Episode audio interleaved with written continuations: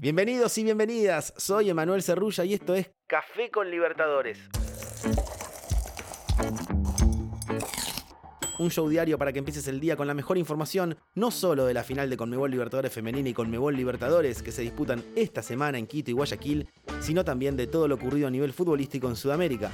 Ponete cómodo y arranca el día con la mejor información. No te olvides de seguir este canal y prepárate para disfrutar de un rato a puro fútbol. Ecuador sigue vibrando al ritmo de la Libertadores. La gente de Ecuador ya empieza a palpitar la final entre Flamengo y Paranaense y vive desde hace unos días la fiesta de la Conmebol Libertadores Femenina. Ayer domingo se jugaron los partidos restantes por los cuartos de final del certamen en Quito. En el primer turno, luego de un partido vibrante, América de Cali venció por penales 4 a 2 a la Universidad de Chile, luego de empatar 1 a 1 en los 90 minutos. El equipo colombiano se llevó la gloria desde el punto penal para convertirse en uno de los finalistas del certamen. Yesenia López puso el 1 a 0 para las chilenas, luego de un golazo de tiro libre. El empate vino de la mano de un gol en contra por parte de Karen Fuentes, luego de un tiro libre a favor de las colombianas. Con este resultado, América de Cali llegó a cuatro partidos consecutivos sin derrotas en la Conmebol Libertadores Femenina, tres victorias y un empate, su máxima racha invicta en la historia de la competición.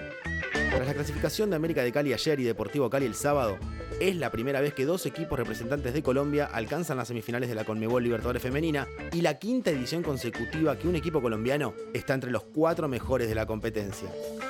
En el segundo turno se enfrentaron Palmeiras y Santiago Morning. El Verdado se llevó la victoria tras vencer por 2 a 1 y es el último clasificado para las semifinales del certamen.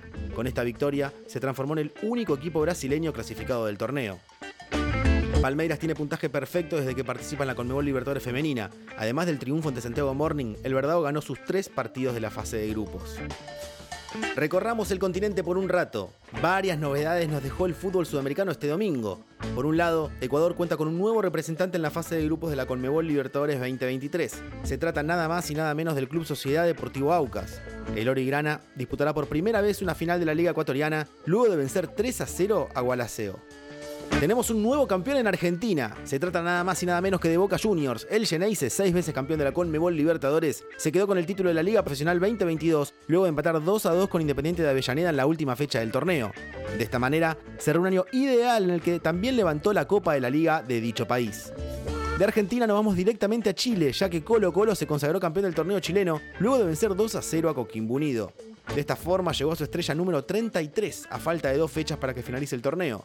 El cacique suma 59 puntos y le sacó 12 de ventaja a su principal escolta, Curicú Unido, que tiene un partido menos. Felicitaciones, salvos. Hubo movimiento de pelota en Brasil. Los protagonistas a disputar la final de esta edición el próximo 29 de octubre, aquí en Guayaquil, jugaron este fin de semana por el campeonato brasileño. Flamengo se quedó con la victoria al vencer por 2 a 1 al dueño de casa, América Mineiro. Fue el encuentro disputado por la fecha 33 del torneo. El gol del partido para el local lo anotó Everaldo, mientras que los goles del visitante los hicieron Mateo Franza y Cebolinia, quien fue el mejor jugador del partido. Por su parte, el Furacao perdió en su visita al estadio de Red Bull Bragantino por 4 a 2. Los goles del visitante los hicieron Víctor Bueno y Vitinho. Los elegidos por Luis Escolari salieron al campo de juego con un esquema 4-3-3.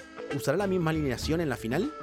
Antes de cerrar, una efeméride. Estamos a tres años de una goleada histórica del Flamengo. En 2019, el Mengao venció 5 a 0 a Gremio en el Maracaná por el partido de vuelta de semifinales de esa edición, asegurándose así un lugar en la final de ese año, que meses más tarde alcanzaría la gloria eterna tras vencer a River Plate de Argentina con dos goles de Gabigol en Lima.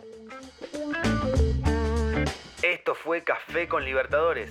Los invitamos a mantenerse pendientes de nuestro podcast oficial y seguir al canal en Spotify para no perderse los episodios con el mejor contenido exclusivo y original.